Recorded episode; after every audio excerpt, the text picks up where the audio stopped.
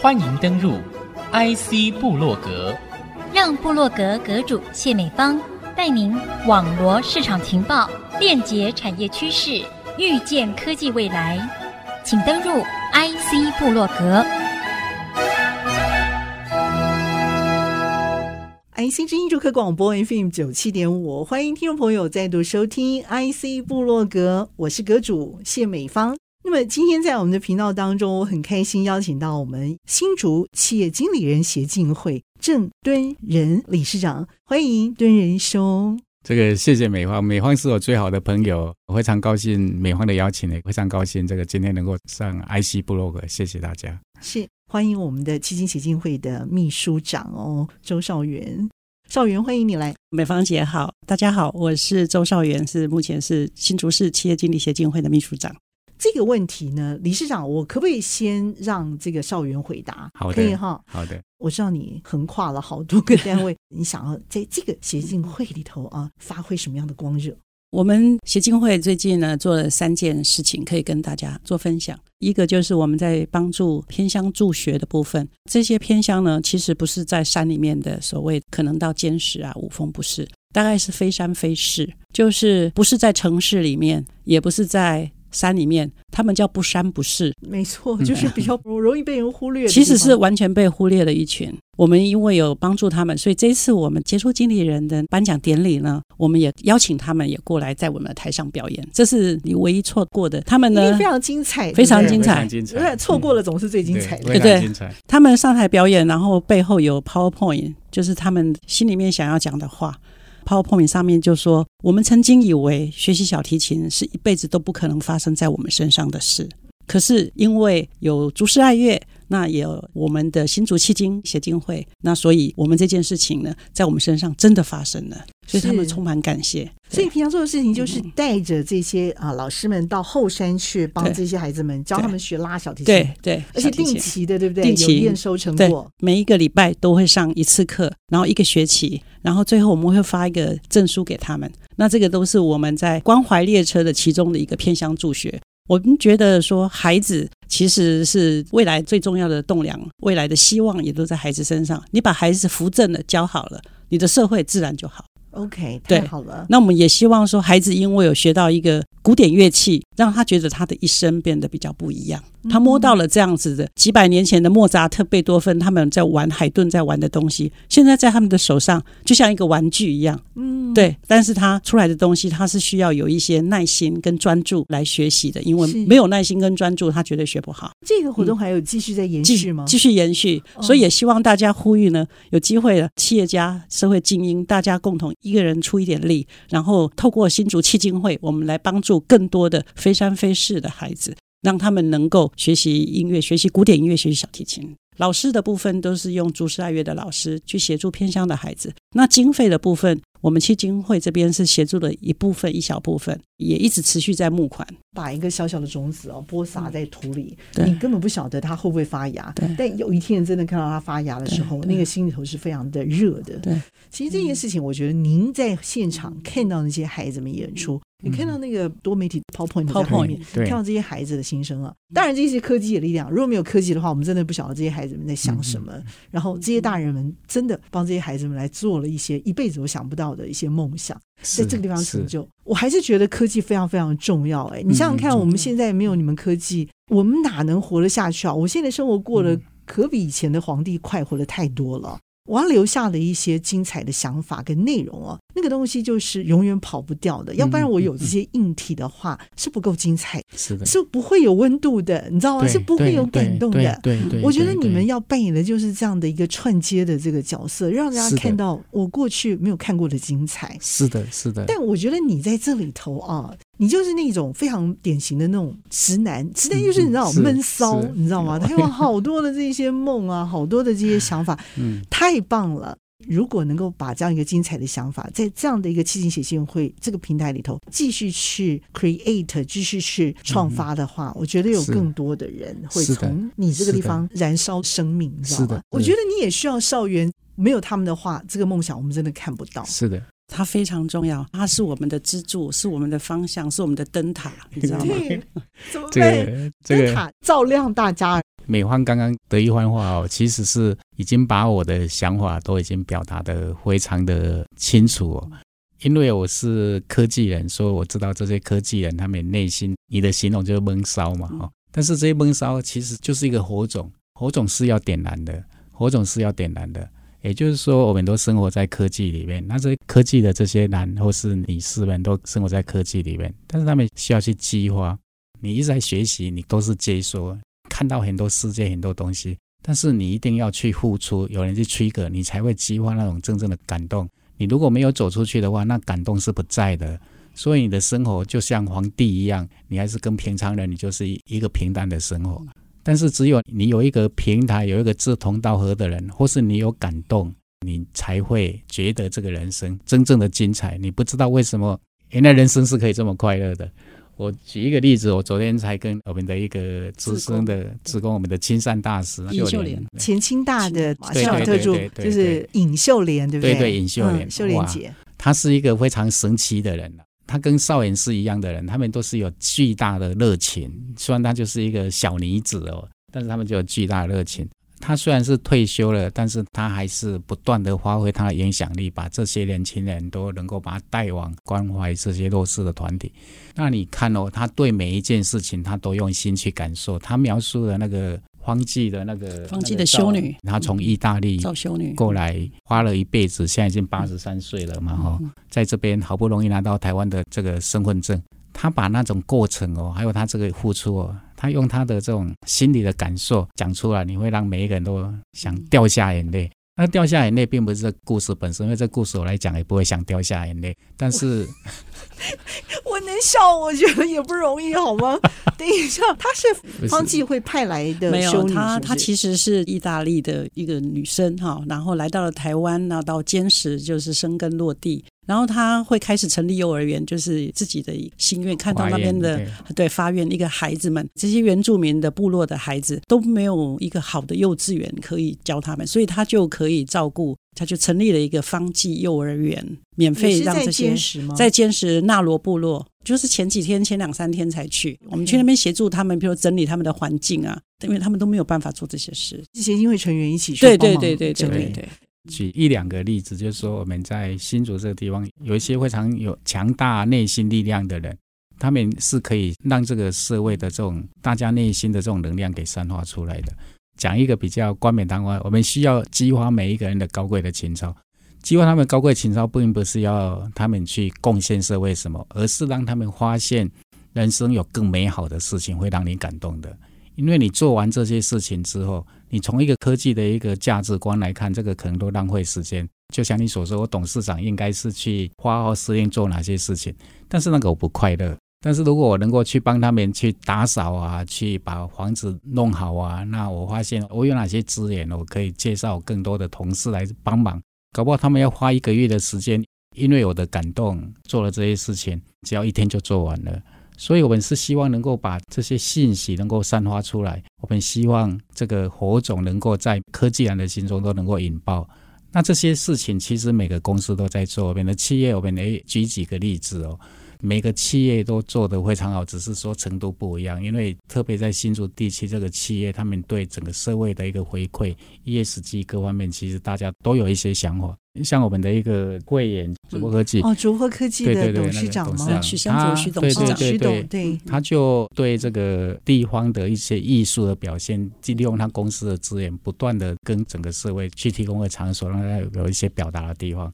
算是科学园区的国家艺廊了哈，国家艺廊，我们提供一个资讯流，一个 window，让这些人看到，他们自然会自动而感动，就像这个美方里的 IC 部落格一样，不期望每个人都听得到，但是只要有几个人听得到，他有感动到，那就够了，是，那就够了。了。那另外像那个徐董，那个许生武，他也长期赞助台湾的这个青少年的网球，那也培养出好多的国手。包括我们这些企业，包括你少妍所讲的这些年轻的小朋友，他们到我们的一个场合的演出，他们内心其实小朋友看到我们这些大人，虽然我们都知道自己不怎么样，但是小朋友看到我们，他们会觉得他们看到巨人。这巨人愿意跟他们握握手，跟他们讲两句话，或者他们有在这边演出，搞不好对他们一生是一个最大的激励。他搞不好未来就是一个贝多芬也不一定。他会成为贝多芬，是因为他来这边做了一次演出，让他自己内心做了一个感动，所以他觉得我一定要好好的努力。但是偏向小朋友有时候是少了这种激励，因为他不知道他原来是可以做这么伟大的事情的。所以包括我们这个接种联谊会也是一样，我们也是希望这些年轻的经理人能够加入。你如果假设能够在这里面看到这些杰出总经理他们的创业，或是他们的心胸、他们的愿景，搞不好能够让你立下这个志向，那这个对个人或是对国家社会，我觉得都是非常大的一股力量。我们节目其实非常的精彩，但是需要休息一下，休息片刻，稍后回到 IC 部落格。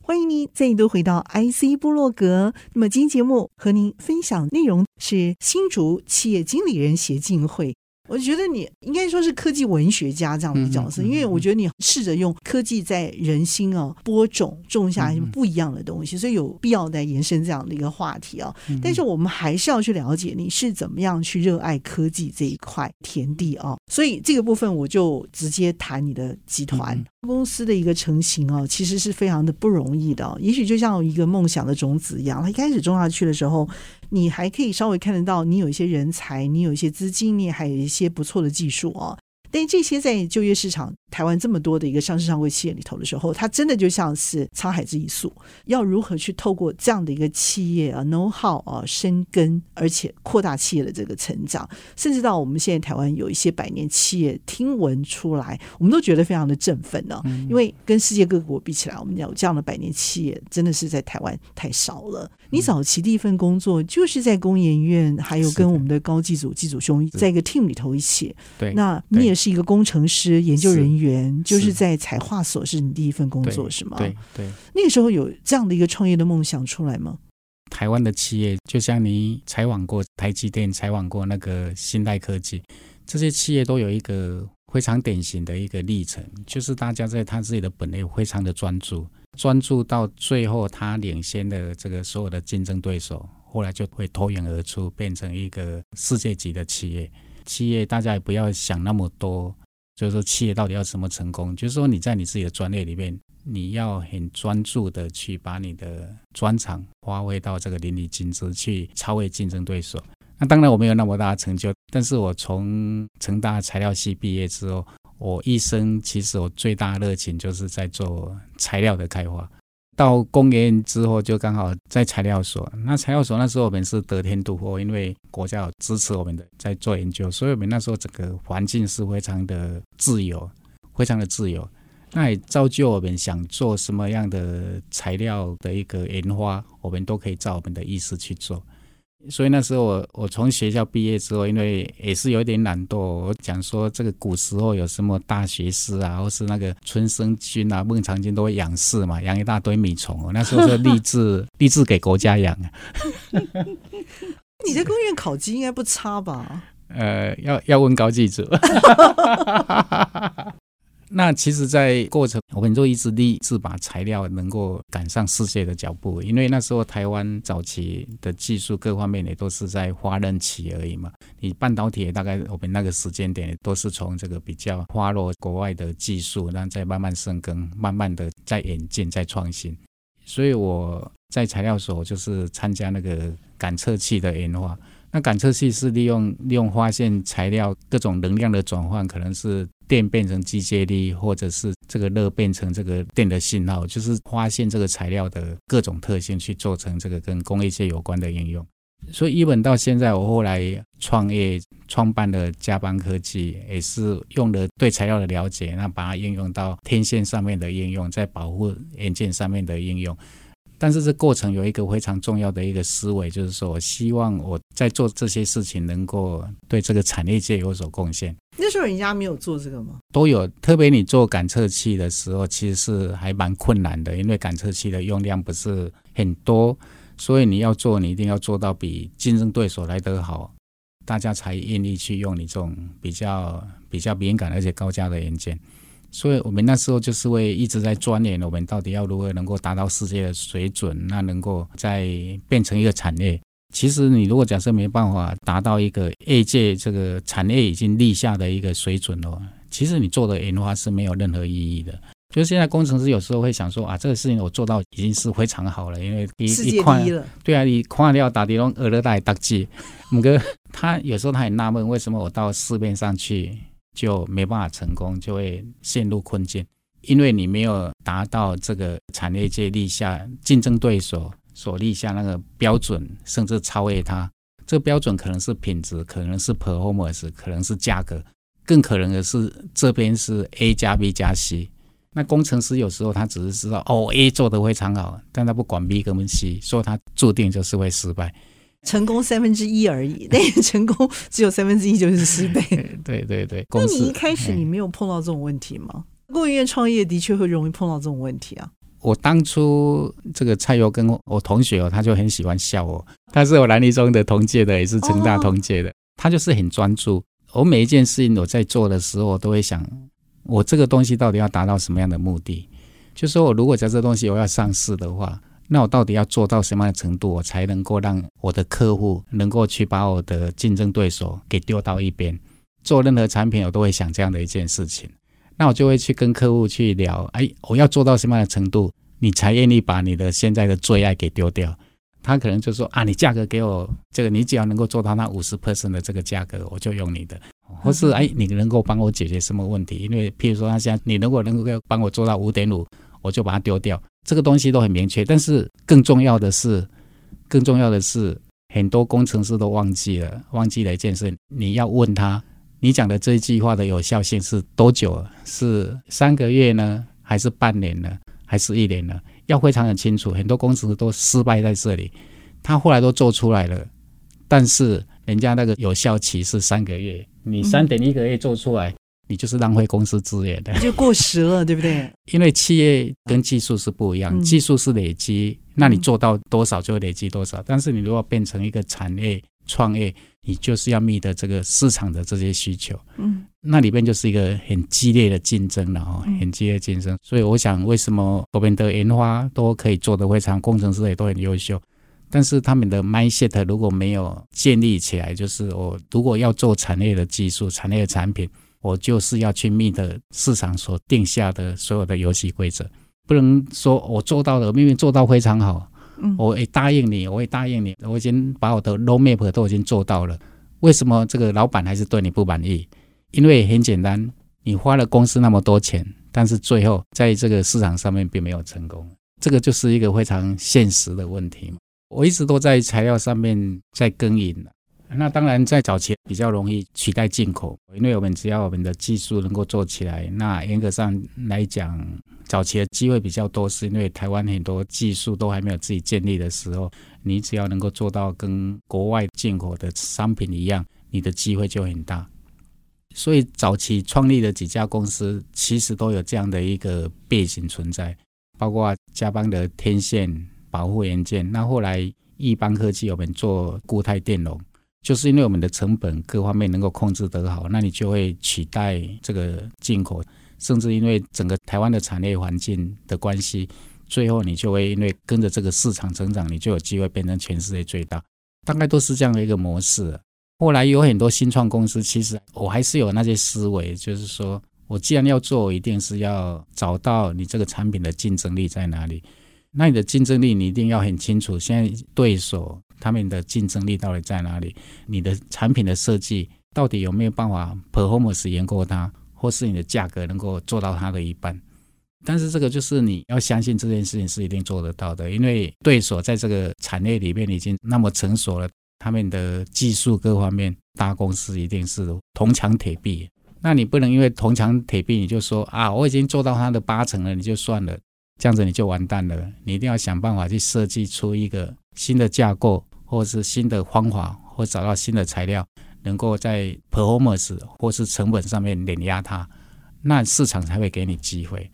所以，其实我现在在跟我成立的这些新公司的这些年轻人讲，我都是跟他们讲同样的观念，就说你一定要说服你自己，你这个产品你的竞争优势到底在哪里，要很清楚，不要骗自己，因为工程师很容易骗自己。你会觉得自己很厉害，或者是你会对竞争对手的成就你会视而不见。他有十件优点，结果你只拿九件出来讲，你说我这九件都赢他了，但是有一件你没赢他，这个市场就不可能给你机会。一个竞争的观点是可以把那个门槛整个拉高，而且你还视野超过门槛，这样的一个想法，应该也是可以去吸引不同领域的人进来。在一段时日成熟之后，大家一起来让台湾在这个领域上可以更强。嗯嗯嗯。你对想这样子成立一个新的公司给年轻人建议是什么？其实年轻人，我是希望都要有导师啊。这是因为我在我的职涯上面，以前我都觉得工程师应该为自己负责，把自己做好，世界就会跟着你变好。但是我在带领我们的工程师的时候，我就发现，哎，我可以给他们一些观念上面，或是甚至我的经验上面、资源上面的一些指点。能够让他们这个所花的时间不要花五年三年，你搞不好因为我的带领，他搞不好三个月或是半年就可以达到他原来想达到的成就。所以我是觉得，如果假设你人生不管在你的公司或是在学校，你有一个导师，那他愿意带着你走，我觉得你会更容易 on the right track，节省你人生的时间，快速累积你成功的经验。那最后，你的成就会比较有更多的时间去成就更高的层次，甚至比较早可以享受你这个成就所带来的一个生活上面的一个美好。那我现在做的事情，其实心态是有一点变了，然后因为你知道的，我跟高技祖去创立了工研新创协会，那时候他就带着我去帮他把这个协会给成立。所以我现在是工研新创协会的这个理事长，他就是在弄全世界的，他是总会长。工研新创协会现在全世界是有很多分会，他现在应该算是全台湾在协助这些新创公司一个最大的一个协会。我们 accumulate 大概我想啊是上百家的新创公司，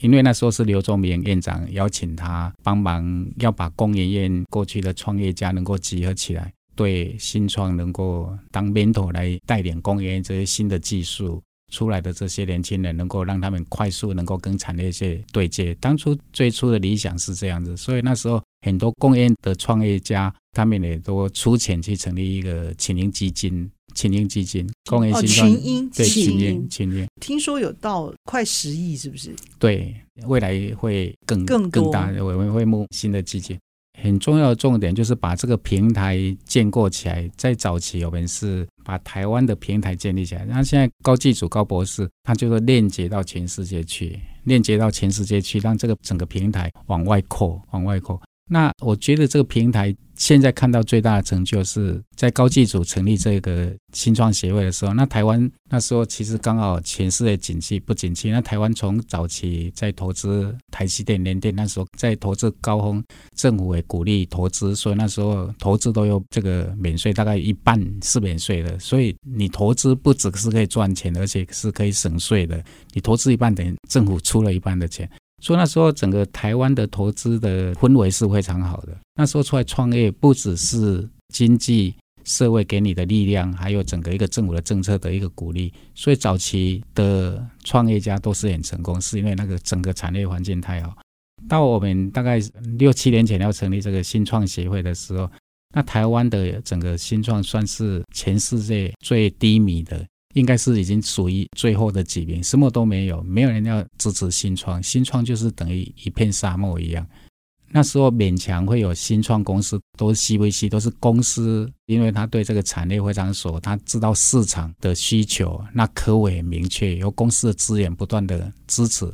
大部分的成功的 case 都是 CVC 这样的 case。CVC 就是公司，譬如说伟创，他成立纬演这种 CVC。公司支持的新创的啊，公司的一个技术的跟 business model 的一个延伸，到现在整个台湾在新创方面的组织或是人数或是年轻人的气氛，现在已经完全不可同日而语了。这个我想老高高技术是扮演了一个非常重要的一个触媒，把大家这个平台弄起来。我认为他是有扮演到一个非常重要的角色。那个核心是什么？那个核心就是一个热忱 它，核心就是高技祖在这里面无怨无悔的付出嘛，在新创的这些年轻人需要帮忙的时候，他就不断的串资源，那甚至他跟国外的一个创投合作，不断的举办 pitch，去让大家知道，哎，德不孤，必有邻。那很多事情来这个参加我们定期的这个咖啡小聚，或者是定期的这个活动，你就在里面可以认识更多的朋友。那因为这样的一个过程，你也慢慢的让这些创投也慢慢知道，哎，这边可能会有一些不错的标的，那他们也就慢慢的都愿意参与。所以这个跟基金会的一个发展是一样的，我们把平台建立起来，你资源慢慢大家能够 accumulate，你就会影响更多的人，他未来就会变成一股力量，会变成一个影响到整个社会的力量。所以啊、我们从一看到一加一大于二，而且等于十一，嗯嗯，好，甚至会衍生出未来更大的可能。我们如果简单的用这些数字模式来套的话，可以这样形容。可是我觉得中间有很多的过程。最重要的核心就是您所说的热忱这件事情，嗯，而且中间有经过失败，有经过长期的等待，有很多的因素必须要到位，在这当中跨了哪些产业别，那因此造就的产业的韧性。会员里面应该最近反而是比较急速的在增加，在我们相关辅导下，应该已经有一百多家新创在我们这边，因为我们的影响而在运作。我想，我算是一个老工程师了。我很多事情都是工程师的思维。那我现在在做的事情，就是就像我一些前辈，像他们在催革我一样，我也是希望能够催革这些年轻人。譬如说，我说我我木讷，我这个低调，这个并不是口头上，而是事实上就如此。因为我是成大毕业，那我们最近也成立了一个成大企业家协会，在新竹。那为什么？是因为我在新创协会或是在企业经理人协会，哎，我感受到，哎，很多事情，如果我们能够给大家一个平台，会改变大家对成大的一个印象。因为成大他的学生都很低调，但是大家不知道哦，成大在新竹这个地方是势力非常庞大的一个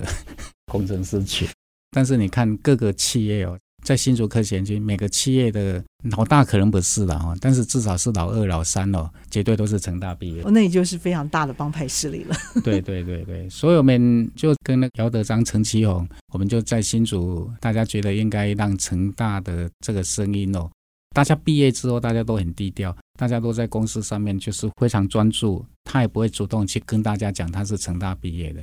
所以你很少知道这公司哪一个人是成大毕业的，你绝对不会知道。那我们就希望大家，哎，大家做好事，应该让这些事情哦，让大家大家知道。所以我们就成立了一个成大企业家协会。我目前也是成大企业家协会的理事长。一门三杰，一起做了好多事情，所以，这个其实都是挂名。我就希望借着大家的力量，其实我自己力量很小，但是因为就是有类似少远这样的一个有热情的学长学弟，他们才是真正有高贵情操的人，能够大家一起努力，在这里面哦，你就发现大家的 talent 的才华，好像没热情，你有这个平台起来之后，他们那种涟漪哦，就好像那个原子弹爆炸一样。那种力量会远超过你的想象。那也就是说，像这些协会，我是会鼓励年轻人哦，摆脱过去那种工程师的想法，就埋头苦干，这个把自己做好而已。因为你如果假设能够去他山之石，多了解一下整个社会的脉动，那你的同侪，其实同侪的力量是非常强大的。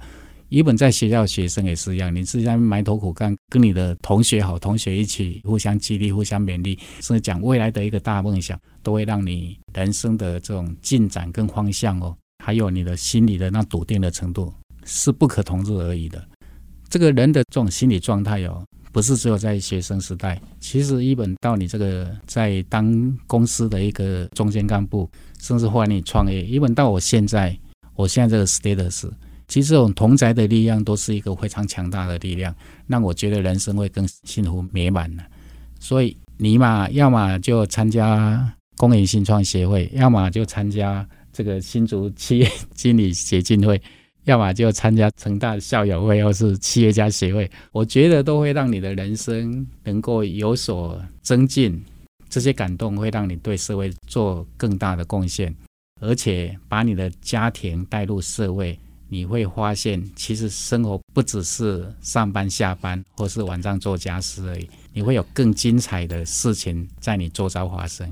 我觉得任何的产业都要科技的加持。你一个任何一个产业你没有科技的加持，你就不会起飞。没错，包括人文都一样。为什么现在的数位人文也很夯？你要有科技的加持。现在 AI、大数据等等都是需要科技的加持，它才会起飞。但是科技的东西一定要有人文关怀，你才有感动。嗯，你没有感动，这个科技不会长久。没错，这个科技没有办法深入人心。所以为什么人家说科技始终来自人性？因为其实科技是在改善生活。嗯，那我也很感谢自己也学了科技，那也感谢就是说整个科学园区给我带来很多的不一样。那我也开始回到自己的血液跟细胞里面的最根本的，就是我对人文的、对生命的热爱，也对社会大众的一些热爱，所以我才会加入我们的新竹基金会。也希望这个人文关怀列车，除了偏乡助学以外，像上次我们去监视乡公所协助老人的义诊，那最近方济幼儿园我们去协助小朋友，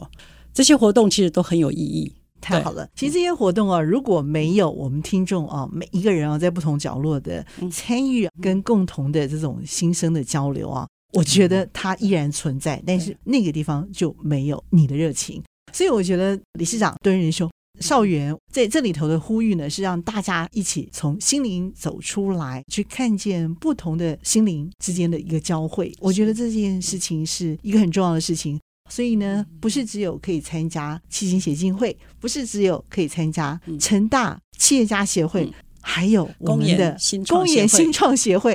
我们如果没有当董事长，也可以在自己擅长的领域里头，在我们产官学员不同的背景，好，甚至是我们家庭主妇的这个背景角色里头去扮演好这样的一个心灵更好的一个角色。是，哎，太好了！谢谢两位今天精彩的分享，啊，一连两集啊，精彩的这个分享，让我们今天真的是不止不孤单，而且还发现了共同交汇的热情心灵。非常的谢谢我们的七金协进会，我们的玉邦科技董事长，也是我们的哇，好多抬头啊哈！这个原来你应该是被工程师耽误的理事长。